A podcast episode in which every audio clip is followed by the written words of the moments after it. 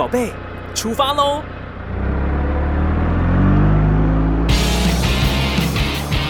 亲子加油站，帮您加满教养正能量。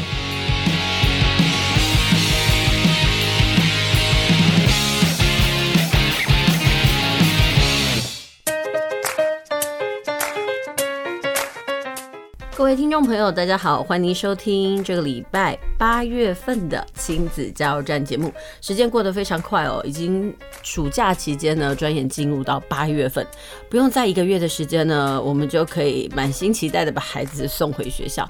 不过呢，还是有一些呃学生呢，早就已经开始进行他们的暑期辅导。那像琪琪妈家的小孩呢，因为有国中生嘛，所以他们很早就在学校进行这个暑辅的课程。那讲实话，我觉得现在学生呢，功课压力蛮大的。呃，除了要复习功课以外呢，还有这个迎接那个大小不断的这个考试哦。那最近呢，很多人说到了八月份呢，可能疫情又开始会慢慢的那个攀升。呃，我其实觉得也很有感呢，因为最近陆陆续续呢，那就听到呢，周围呢开始有那种家庭确诊。不过呢，我觉得即使是这样，但是很多人呢，对于旅游的玩性依旧不减哦。像一些很夯的旅店，你下去订房哦，其实讲实话都是订不到的。有时候你都会不免觉得说，哎，没有办法出国旅游。那台湾的旅游动能还是很强哦，很多人呢。还是在国内旅游呢，就是玩到好，玩到满。所以呢，其实你在很多的旅游景点呢，其实都可以看到那个家族呢，然后出游呢的那种画面。甚至我还有不少朋友呢，选定带着孩子啊，啊就环岛。甚至我有一个大学同学呢，他就挑战带他的女儿哦。呃，这样环岛，然后就记录上呃，只跟女儿在一起的点点滴滴。虽然呢，他呢女儿啊，因为想妈妈的关系，可能沿途都在哭哦。不过我觉得那也是很棒的一种呃亲子记忆，因为毕竟啊，身为爸爸的人，然后把这个过程都记下来，然后跟女儿呢一起到不同的旅店、不同的景点呢，那去拍照，然后录影哦。我觉得这都是未来的时候呢，那个爸爸在看到呢过往跟小孩的那个相处的过程当中呢，一个很棒的记忆。那今天呢，想要跟大家分享一下，我大概在前几天呢看到的一则新，呃，也不算是新闻啦，就是报道，呃，这标题很可爱，叫做“你的孩子有牛脾气吗？忍忍吧，这小孩未来是高薪族哦。”我相信很多家长啊，对于那个孩子讲不听或者是非常的固执这件事情呢，你可能会理智先断掉。呃，他的固执会在哪一些方面呢？呃，可能有的一些小孩呢，就坚持不穿什么样子的衣服。呃，或者是不吃什么样的食物，甚至是摆盘必须要怎样哦？嗯、因为就研究来说呢，呃，长远来看，孩子有这种的牛脾气呢，是一种好事。我相信呢，听到这件事情的话，我相信很多妈妈可能会想说，怎么可能？那小孩光整我就整死了，我现在就已经过不去了，我怎么能够去呃期待他未来真的是有高薪这件事情嘛？嗯、在这个美国有个作家，然后叫丹娜·戈尔曼呢，他就在《时代》杂志上撰文说，多年前呢，他自己的女儿啊被学校老师罚坐，然后让这他的女儿去想想自己犯了什么过错，再来检讨。没想到他的女儿啊就这样一直做一直做哦，从早上一直做到超过午餐时间呢，他的女儿才开口。所以呢，这老师对他女儿非常的惊讶哦。那，嗯、当然这个作者的妈妈呢。也就是这个小女孩呢，就帮她的孙女护航，说：“哎，这个意志力，这个她的孙女呢，有着坚强的意志力呢。她这样子的话，上了高中呢，才不容易跟孩子使，呃，不容易跟同学使坏。那不知道听到这个部分呢，家长你有什么样的感觉？你们家有没有这样子的固执儿呢？说真的，我们家有一个固执的小孩哦，他讲难听一点，就是我觉得他群性有待加强，但是呢，他真是不畏权威哦，他。”呃，针对不合理的事情呢，他能够勇于去挑战。所以呢，在我们家，我们家小孩呢，这个高国中生的这一位呢，他一直都有参加一种叫做呃团体咨商。其实并不是很多人听到说去找心理师啊进行团体咨商，就会觉得说，哎，这小孩是不是情绪有病啊或什么？其实不是哎，我觉得青少年呢需要有一个出口，让他们好好聊聊天。所以呢，在团体聊天的过程当中，你可以看到孩子呢毫不掩饰的那一面。那心理智商师就跟我表示说，我们家小孩呢不畏权威，然后很多事情呢他敢勇于表达。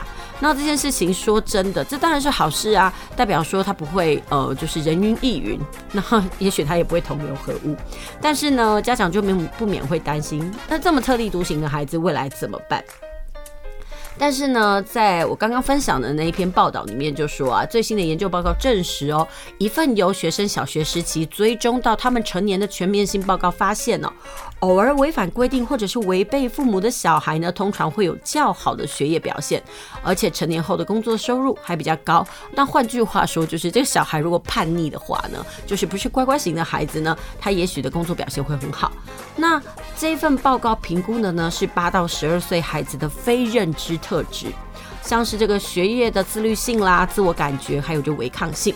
那这四十年后呢，研究人员再看看这群孩子的职业发展，结果发现呐、啊，敢于违规和挑战父母权威两项特质的孩子呢，成年后通常有较高的收入。我想，如果你们家有这个桀骜不驯的孩子啦，讲话都讲不听啊，你都会很羡慕别人家小孩，真是不让人失望的父母。也许我觉得这是对你来说一个很好的安慰哦。其实这份研究呢，没有解释为什么小孩子的叛逆呢，会跟他们的中年高收入有强烈的正相关。但报告的作者在猜想啊，这些孩子在教室中更有竞争力，然后因此有较好的成绩表现，因为他们要求高。所以呢，可能他们未来在谈薪水的时候呢，通常是那个敢于开口要更多的人。但报告的作者也说啊，这些成年人是否会铤而走险、走偏门、争取高薪，就是另外一件事。其实人格特质呢，只要用在好的地方，那当然是好的；用在不好的地方，那当然。就是扣分啦，但是，呃，我们要怎么知道自己的孩子有没有强烈的意志哦？这个专业的治疗师说，意志强烈的孩子通常啊，他们的直觉反应比较强，意思就是，就算不合理的事情呢，他们会据理力争，不会妥协。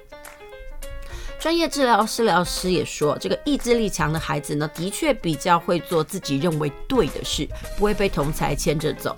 所以呢，这件事情呢来说，父母就必须要扮演好自己的角色，驱策孩子向善，然后做有意义、不伤害自己的事，确实就可以避免孩子出现偏差的行为。嗯、呃，听到这部分呢，可能你会觉得说，哎呦。照这样子来讲，我们孩子的固执哦，桀骜不驯，好像听起来很棒哦。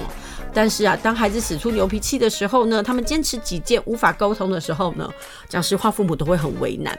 呃，有时候我在课堂上呢，也会遇到这样的孩子哦，他们用眼泪做公式哦，他们就坚决，比如说他觉得不满意的事情，他就会跟你据理力争，然后甚至会哭。有时候你都会觉得很无言，就说这群孩子是不是一直用眼泪来绑架他们的家长，来行使到他们的目的呢？呃，再回归到，如果说家里有牛脾气的小孩的时候呢，这个其实跟处理任何人际冲突的原则是一样的。就是说，父母必须要呃对这个沟通呢，表持保持这个开放的心态，听听孩子的声音，然后同时呢要求孩子解释他们自己的立场跟想法。如果孩子的说法不合逻辑，在你看来行不通，那其实就必须要谈判哦，不可以随着孩子那个为所欲为。不过有时候呢，还可以稍微让步，让他们尝试着用自己的方法做事哦。或许呢，你会发现眼前的、呃、小不点，可能就是什么未来的律师啊，因为自己可能辩不过他。好啦，不过呢，呃，这篇报道的泰纳·戈尔曼他也说了，下次呢，如果他的女儿的牛脾气再来再有要求的时候，他可能会要求自己，我来深呼吸，仔细聆听。毕竟呢，这个研究报告都说啦，孩子的牛脾气和固执是好事。所以呢，我们身为父母的大人呢，就要有更有包容力。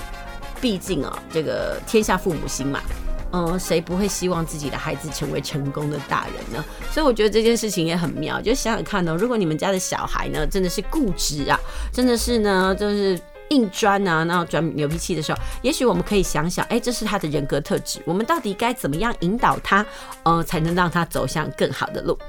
好啦，这就是我们今天呢节目一开始跟大家的分享。如果你们家小孩有牛脾气的话，我们也许可以用另外一种角度跟另外一个眼光来看待他。好啦，那我们先休息一下，我们等一下再回来。等一下呢，我们要进行的是打开来塔菜。呃，其实，在这个暑假期间哦，我曾经在预告，其实，在六月份我就预告，在七八月份的时候呢，我都会来推荐适合这个国中小学生呢阅读的书籍。那今天我到底要介绍哪两本书呢？我们先休息一下，卖个关子，等一下再回来。大家来读册，囡仔要学习，爸母嘛爱做回来。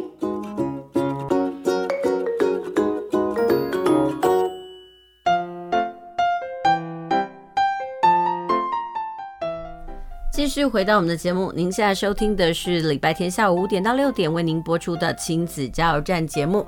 呃，这个阶段呢，我们要来进行 die 来读册哦，我们要为大家来导读书籍，特别是适合这个国中小阶段的孩童哦。那我个人觉得，我今天介绍的书呢，可能比较适合大概在中年级以上的孩子哦，呃，一直到小六，甚至我觉得，呃，我等一下要介绍这本跟识字有关的书呢，就是呃，如何挥别错别字的这套书呢，我觉得甚至连国中生都很适合。不过呢，开始呢，要来介绍书籍之前呢，呃，我想要跟听众朋友来聊一个问题，就是你的孩子会无聊吗？其实现在是暑假期间哦，很多孩子呢是被父母填塞了很多的活动，比如说夏令营啦、安亲班的活动啦，或者是各种不停歇的这个才艺哦。但是也有一群孩子是在家里面。其实说真的，无聊这件事情呢，孩子可能是在大人不在的时候呢，或者是他们独处的时候呢，呃，会萌生的想法。但是说真的，呃，无聊不可怕。可怕的是，孩子不会面对无聊。呃，讲实话，我前阵子在跟孩子导读《与成功有约》这本书里面呢，他的第一个习惯就是正向积极。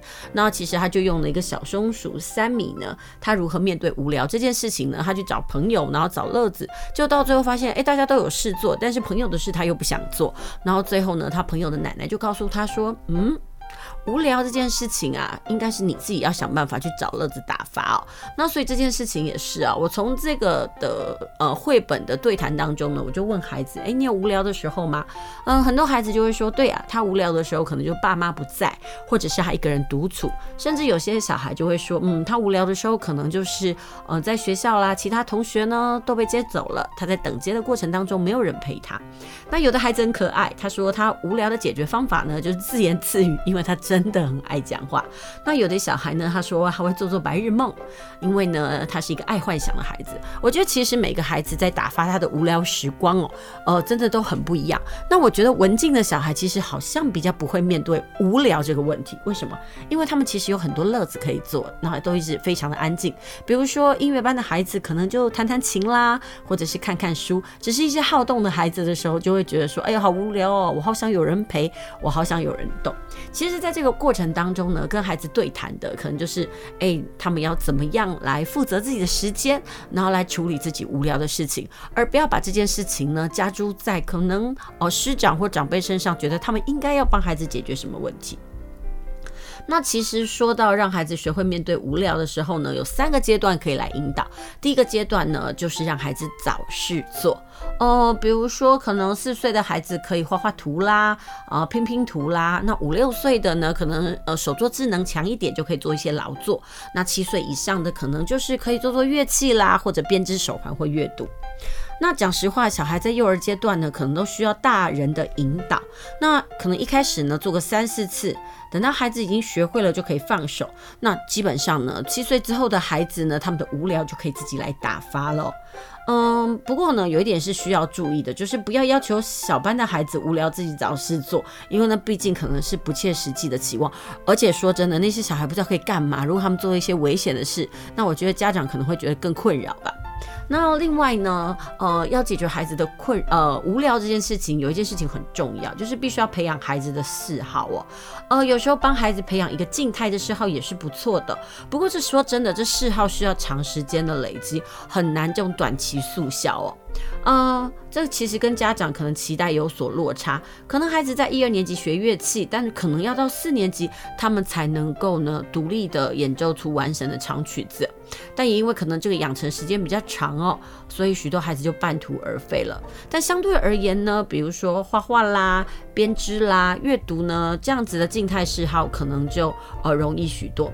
虽然讲实话，那种体育活动也算嗜好。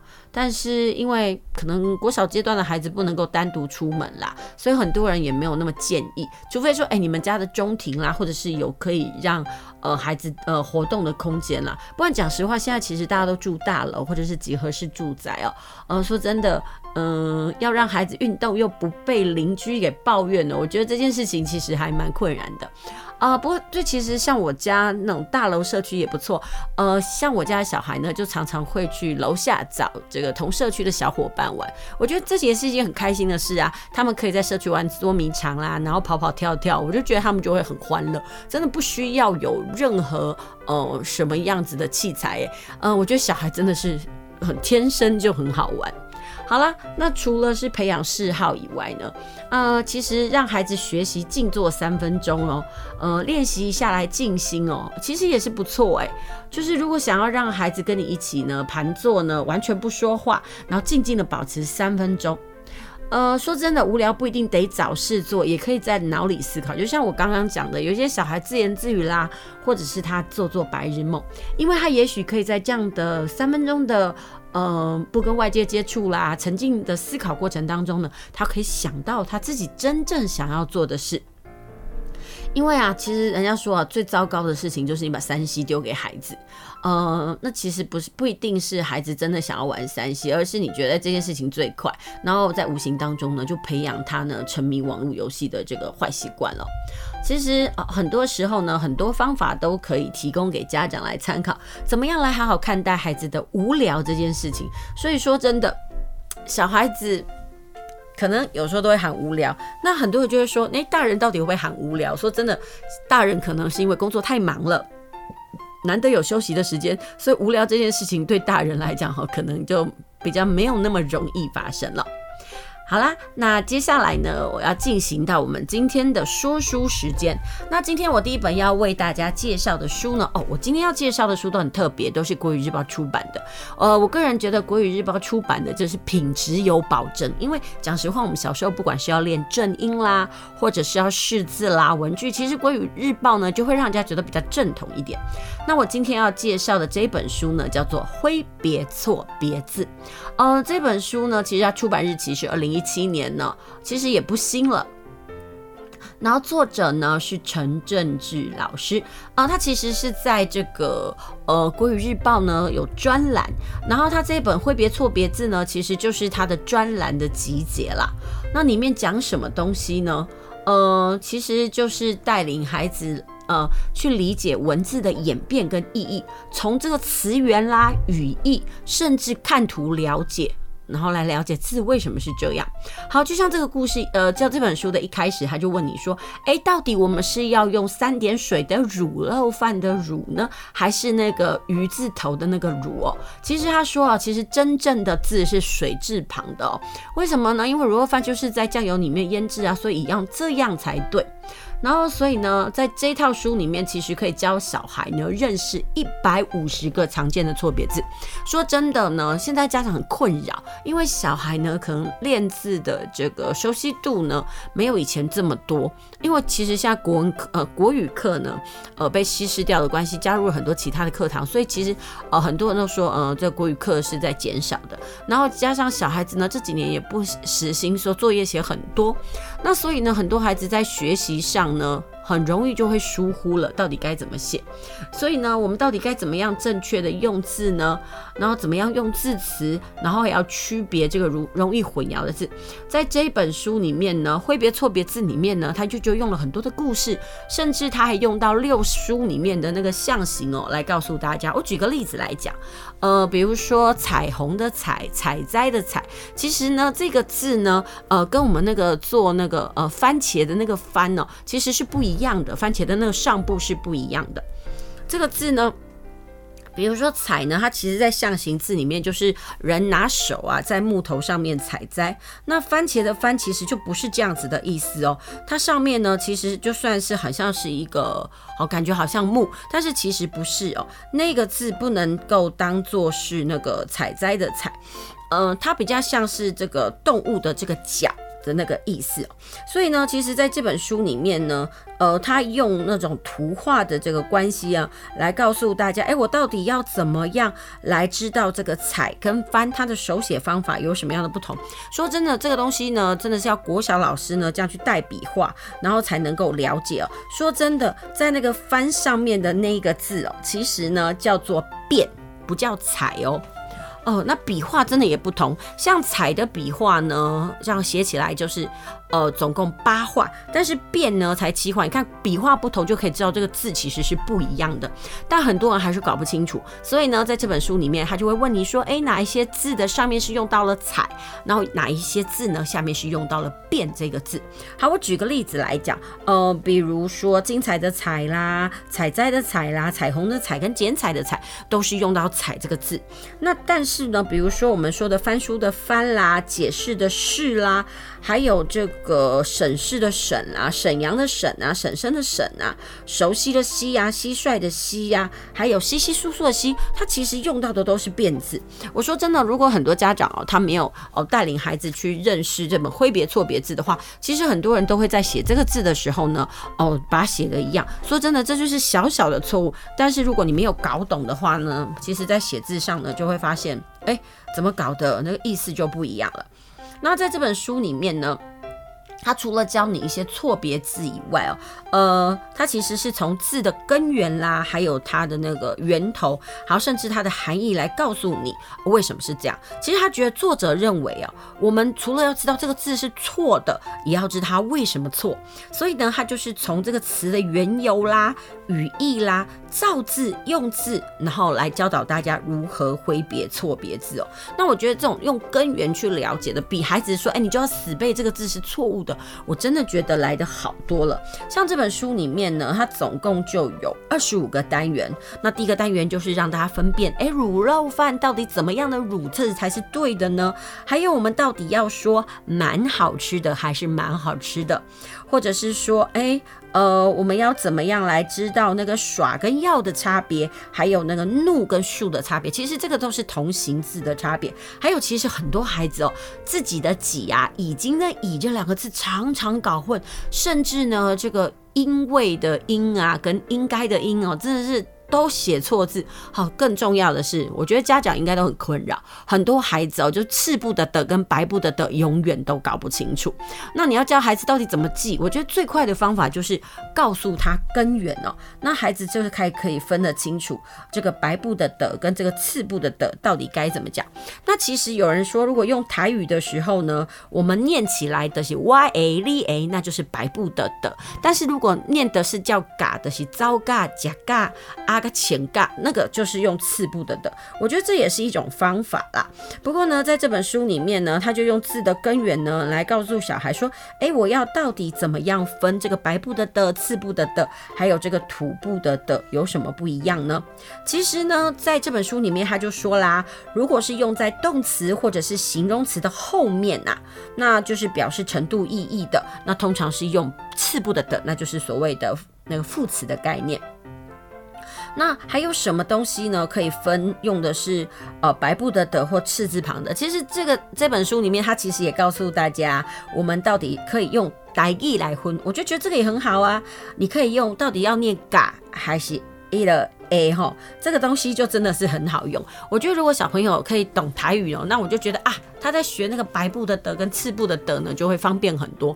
那说真的，呃，有些孩子在学唐诗的时候呢，在运分那个呃平声跟仄声的时候用到台语，但是这几年就是比较难过。虽然呢，这个我们已经在推行这个母语了，但是还是有些小孩讲啊，我不要讲台语啦，啊，我讲台语也讲他认不认得啊，所以呢，紧接着教他们说，呃，真的用这个台语啊，然后来分辨平仄声的。我说真的，孩子可能都直接告诉你，我听不啦，不是，他们不会说我。听不哦，他们就说我听不懂啦，那是什么？我听不懂哈。所以这种事情呢，我就觉得说啊，这台语虽然我们已经把它摆在课堂上，但是我还是有时候都会觉得说，台语是不是特别消息来嘞？所以我就觉得说，哎，台语的电台存在也是有目的哦。当然，琪琪妈就是就希望的啦，就是咱的节目来的呢，我讲台语的比例呢，会当来提升起来哦。那其实，在无形当中呢，我们就可以训练孩子讲台语哦。好啦，这就是今天呢为大家介绍的这本书哦。这本书比较像是工具书，这本书叫做《挥别错别字》，就是其实是用老师跟小孩对话的方式呢去理解字的根源哦。这本书我说真的，嗯，应该还是要三四年级以上的孩子读，甚至他平常是有在阅读的孩子来读哈，可能他读起来比较不会有这么障碍，也不会这么卡。那我就觉得说，哎，这本呢很适合在这个呃。暑假的时候呢，推荐给小孩子来阅读。好啦，希望今天呢我介绍的这本呃国语日报出版的《挥别错别字》呢，呃可以提供给家长呢介绍给孩子来阅读哦。好，那接下来呢我们先听首歌，等一下再回来。接下来要介绍的书是什么呢？一样也是国语日报出版的，不过介绍什么，让我卖个关子，我们等一下再回来。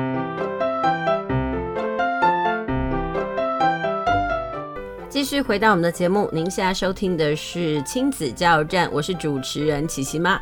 呃，这个单元呢依旧是带来淘菜。那接下来为大家介绍的呢是国语日报出版的。呃，林良爷爷的七百字故事。说真的，这七百字故事呢，不是林良爷爷他所写的，而是他所编的。那同样呢，这一套书呢，呃，不是这一套书，这本书呢，也是出自于这个国语日报的那个专栏所集结的哦。那。呃，七百字故事呢？为什么我想要介绍这套书？说真的，这套书真的还蛮久的。那这套书呢，其实对小孩来讲呢，还蛮适读的。它适读的原因是因为它的故事非常的精简，而且已经改编成为了个适合儿童阅读的这个语言哦。那说真的，在其实我们的故事当呃我们的节目当中呢，之前也介绍了很多套这个大概八百字的小故事，比如说传家一一一个传家故事集啦，呃或者是一个难忘的故事，它其实。都是走这个短篇小品的故事，但是我个人觉得林良爷爷的七百字故事集这本故事书呢，含金量很够，因为它里面的故事真的非常多，而且它还有分类哦。它到底这套书里面，呃，这本书里面呢，它分了几页哦？呃，其实不能说是分了几页，它总共集集结了呃好几个部分。那这。套呃这本书呢，它好的地方呢是，其实如果孩子读完了之后，因为篇幅很短，又适合孩子的语言，它很适合呃让孩子拿来做这个说故事的这个脚本。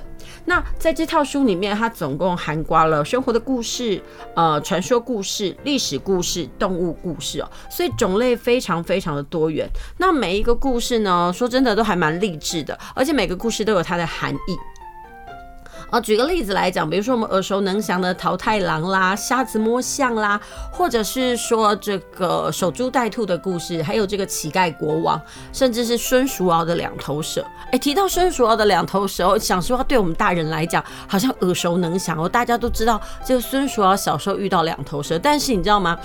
嗯、呃，当我在国中的时候，在为孩子做复习的时候，我们就会提到，呃，那个生于忧患，死于安乐里面有提到孙叔敖嘛。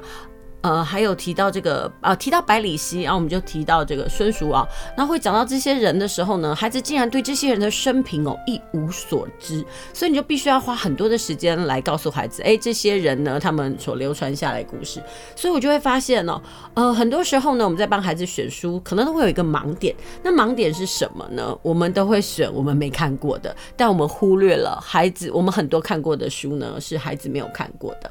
那这一套书呢，呃，适合孩子的部分是不仅是适合孩子写作，更是他们拿来演说的最佳故事库。嗯，如果孩子在写故事呢，或者写作文的过程当中呢，能够有一些例子可以援引啊，那我就觉得他的文章就会比较丰富，而不会成为一种自说自话。而林良爷爷这个七百字故事呢，其实一开始呢是从这个呃国语日报的专栏里面集结的，他其实是邀请了很多人，然后来写这个短篇故事。那当时呢一开开始写的时候呢，很多人只迁就到字数，呃，没有去想到这个儿童适用的语言哦，所以有些文字呢，其实并不适合于儿童。那林良呢，他就把这个曾经集结呃这些故事呢，重新改编，改编为更适合孩子来阅读的。那在这套书里面呢，就变成是说，哎，很适合孩子阅读。然后孩子在看的过程当中呢，他就会觉得说，嗯，很灵活，因为有一种就是我很口语口述的一个部分呢。嗯，这一套书里面，他就有在这个序言里面就提到，其实格林童话集呢，它一开始呢是格林兄弟，然后他们一开始在编故事的时候，也是从民间收集来的啊。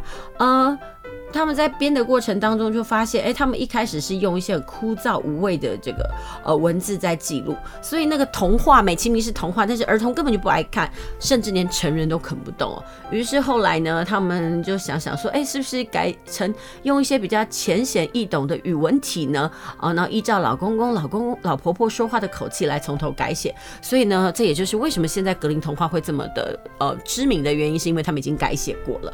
那所以呢，这件事情呢。就跟这个林良爷爷的七百字故事呢有异曲同工之妙。呃，凡事呢要写给小孩的故事呢，最好就是要用灵活的语言，然后要想想哦，虽然我们这是呃好像是在写个故事，但是就好像是在动嘴一样。那这样子写完了之后呢，不仅小孩子容易读哦，然后甚至呢他们呢也比较容易内化到他们的。呃，心里面，那这一套书呢，有人说它是很适合给国小的孩子作为说的说话补充教材用的。那我个人觉得说，真的还蛮有这样的用途。那这本书其实出了很多版，那这一版呢，我今天要介绍的这一本呢，就是算是已经是新版的。那国语日报呢，嗯，他们当初呢，在设计他们的专栏的时候，其实都有在思考说，哎，到底要怎么样提供给孩子写作上的素材啊？那所以我就觉得，既然这是从国语日报呢的那个专栏里面集结下来的，那我就觉得它的可读性呢，其实就已经变成是非常的精要。所以这也就是今天呢，我想要介绍给大家。林良爷爷的七百字故事哦的最主要的原因，嗯，说真的，在这故事里面呢，孩子可以学到很多的知识。虽然呢，他的一篇故事才七百个字，但是它的含量很多哦。你算一算哦，好，我刚刚有说过它的分类嘛。你看呢，像他的传说故事呢，光光传说故事。呃，就从呃第十八个故事一直到九十三个故事，它总共分为四大类。那这四大类的故事集结出来的故事就有两百三十则。哎，说真的，如果孩子呢，呃，能够有两百三十则的故事喂纳量，我想啊，他在写作文的时候呢，不管是要援引，比如说机智的故事啦，啊、镇定的故事啦，贪心的故事啦，或者是骄傲的故事呢，他真的就是信手拈来都是一篇。那当然呢，我会希望说孩子在读这个故事故事的当中呢，他可以做一下阅读资料库。那这阅读资料库就是我在上礼拜有提到的，孩子可能读完了故事之后呢，他可能把标题记录下来，然后想一下，哎，这篇标故事呢，它的主角是谁？好，用一句话来涵盖。这样无形当中呢，孩子可能就会有呃两百多则的这个写作资料库。我觉得这也是一个还蛮不错的事情。像这里面呢，像我们很多时候在读孩子或者是让孩子读历史故事的时候，我们会很琢磨在中国史的部分。但这本书里面呢，他就有提到谁呢？他有提到富兰克林，他有提到这个拿破仑。那我就觉得，哎，还不错。比如说，他提到了富兰克林磨斧头的故事，其实就是来告诉大家，不要只听好听话，太呃迷信于或者是太倾向于听好听话，你可能会浪费自己的时间哦。那这就是富兰克林他个人的。呃，这个经验呢，哦，我就觉得可以让孩子呢想想看自己生活上有没有这样子的事情哦。那另外在这个故事里面呢，还有那什么呃小魔鬼受骗了，我觉得这故事也很可爱，就是跟魔鬼交易啊，然后到最后呢，人呢如果用机智，然后呢赢得魔鬼哦。然后还有这个东西呢，怎么样过桥啊？还有一个故事叫乌鸦看不见自己黑，其实你看标题就可以知道，就是呃人都会欠缺自知之明，何况是这个动物。那所以呢，这本这本书呢，就是。我今天呢要介绍给大家，我觉得是在慢慢的这个暑假里面，这套书大概孩子一个礼拜就可以看完了吧。如果说是个阅读速度慢的孩子，说真的，嗯，这几年我并没有要求，甚至是推广孩子要阅读速度快，因为看太快会变得容易囫囵吞枣，甚至还写作文的时候呢，他自己漏字他都不知道，所以我觉得这是一个警讯哦。所以孩呃家长们可能在。呃，培养孩子阅读习惯的过程当中，千万不要被那个量所迷失。可能规定孩子一个礼拜要读六本，然后呢，你就会觉得说，那一年五十二个礼拜，顶多休个两个礼拜，一年至少也有三百本的阅读量吧。但是说真的，如果这三百本孩子真的记下来不到五十本，那请问一下，我们的量到底算得了什么呢？所以这件事情呢，我就觉得希望家长能够思考一下，我们到底让孩子读书是为了量，还是培养他的能力，或者是让他能够抓到里面的含义？虽然我们常说，哎，多阅读，多阅读可以学到能力，但是如果他只是囫囵吞枣的念，甚至因此沾染了阅读上的坏习惯，我想这可能不是每个家长所愿意见到的。好啦，那这间呃这本书呢，就是我今天呢推荐给家长，适合大概是中年级以上的孩子来阅读的，呃林良爷爷的七百个故事哦。那希望你们会喜欢。然后接下来呢，我们还是先休息一下，我们先听首歌，等一下再回来。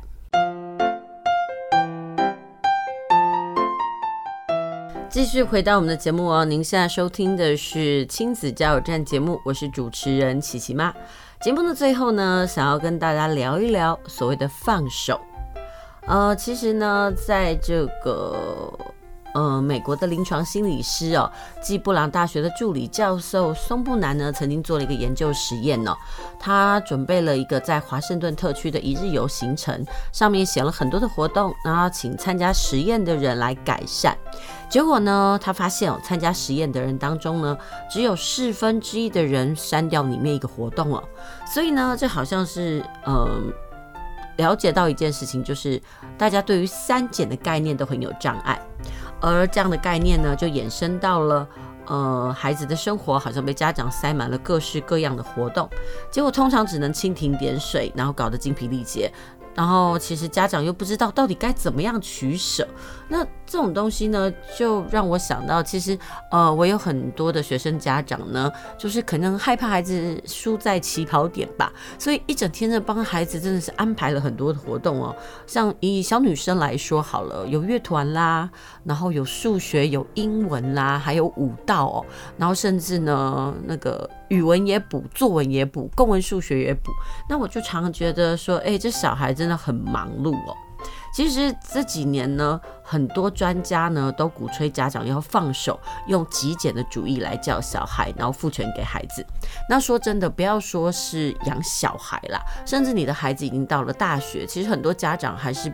不敢放手，那为什么不敢放手呢？归咎的原因呢，就是想要避免不确定性，总希望说孩子可能呃有些是不了解，如果我们可以帮他多顾照一些，呃，呢多看顾一些，然后多告诉他一些，也许孩子就不会遇到那么多的困难哦。然后这些东西呢，也可以告诉我们，呃，为什么父母总有想要做更多的天性。其实啊，人性大多避免想要避免这个不确定性，所以很多爸妈担心，如果他们对孩子放手了，嗯、呃，孩子的未来会怎么样？他们没有办法掌控。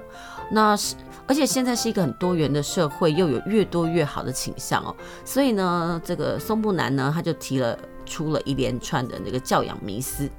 这像我们总是觉得说，孩子的生活我们要更投入啦，然后要去培养孩子的这个生活，好像每一件事情都要做到。然后现在父母都变得很忙，所以其实有很多家长呢，其实现在开始有两派，一派是嗯我做很多，那另外一派是觉得说，哎，小孩就天生天养嘛，干嘛顾虑到这么多？所以呢，开始就有一种叫做减法的力量。那什么叫做减法的力量呢？其实就是告诉孩子，呃，就是告诉爸妈说，有五个准则，就是说第一件事情很重要，呃，父母要先认清事实。呃，我们必须要去觉察，我们到底有没有为孩子做太多的事情，甚至在这个不知不觉当中成了习惯。那琪琪妈自己来分享一件事情好了。呃，其实身为妈妈又是男孩的妈妈，我常会很害怕，就是很担心说，哎，他们是不是会肚子饿？讲实话，因为我们家小孩很瘦，然后加上其实有长辈的压力，说，哎，你是不是都没有喂他们啊？所以呢，他们就是养成了公子哥的习性，就是茶来呃张口啊，饭来伸手。那有一天呢，我就觉得，嗯，我是不是应该要放手让孩子去独立做做事情？然后有一天，我们家的老大吧，他就说他想要吃泡面，他就说妈妈，你帮我煮好吧？我说我不要，谁叫你晚上不吃饭？好啦，就是因为那种肚子饿的驱使，所以他自己呢，呃，为自己煮了一碗面。那其实，在这个过程当中呢，我其实有点担心，我很担心说，哎、他的炉具用的好不好啊？他会不会烫伤手啊？然后会不会糊搞，会摔破碗？其实心里呢，闪过了很多的百转千回哦。我甚至还要求我们家的老二去帮我看一看，哎、因为我在房间里面，我听到厨房里面乒乒乓乓的很多声音，但是终究呢，我还是忍下来了。然后，嗯、等到最后呢，我们。家老大把他的面吃完了之后呢，他跑来房间，很得意的告诉我一件事，说妈妈，我成功解锁了一件事情，诶，就是我终于会自己煮泡面了。其实这件事情我也觉得蛮开心的，代表说，哎，我们家的孩子呢，距离独立呢又迈向了一步。所以呢，我就觉得说，哎，家长应该要觉察哦，觉察说自己有没有为太为孩子多做了很多，是不是要适时的放手让他们独立？那同时呢，我们也可以身为家长的，我们也可以提醒自己哦，可以用减法往后退一步。因为呢，在这个国外的研究当中发现了，当工作人员提醒受试受试者呢，可以在实验当中选择更进一步或更后退一步时候呢，受试者就会发现少做一点退一步也有很多好处，而不再执着于什么都要多做一点，其实就是职场，让有人有选择权就对了。那同时呢，我们在说，哎，不要做，不要做，或者是放手这件事情，光是说还不够哦，呃。因为呢，说不是不只是停止新增事情哦，呃，它不是完全的呃减法。其实减法的话，应该是说也要对这个新的想法说不。好，那接下来最后呢，除了是自己有意识，然后有思考性之外呢，我们更要决定呢，我们到底哪些事情要放手。也许爸妈对于可以放手的事呢，都很舍不得，这时候就可以重新思考。我们所真实的价值观是什么？呃，其实我前阵子一直在跟我一个朋友来聊，他的儿子有雅思，他一直很担心他的儿子没有办法独立，所以我就建议他说，那不然我们残忍一点，我们来想想说，假设呃我们已经你已经过世了，你离世了，你根本都没有办法管儿子，那他到底该怎么做？所以他逐步逐步的放手，但是呢，讲实话，他是一个很焦虑的妈妈，所以在这个过程当中呢，他还是免不了要出声呐。所以呢，我身为他的旁观者，我就要一直。不停的提醒他，哎，不要忘记要放手哦。你有没有做的太多？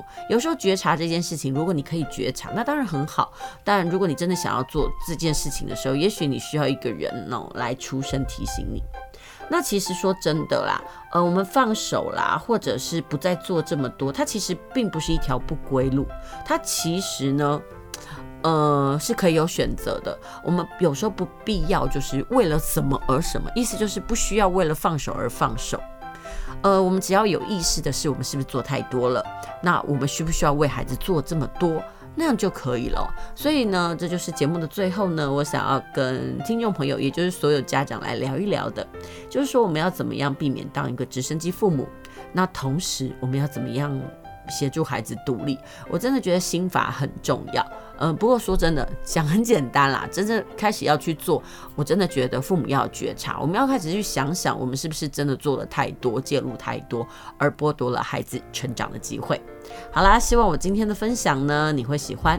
那下周呢，我们也同一时间，别忘了哦，在下午五点到六点，在 FM 九九点五 New Radio 云端新广播电台，我们空中再会喽。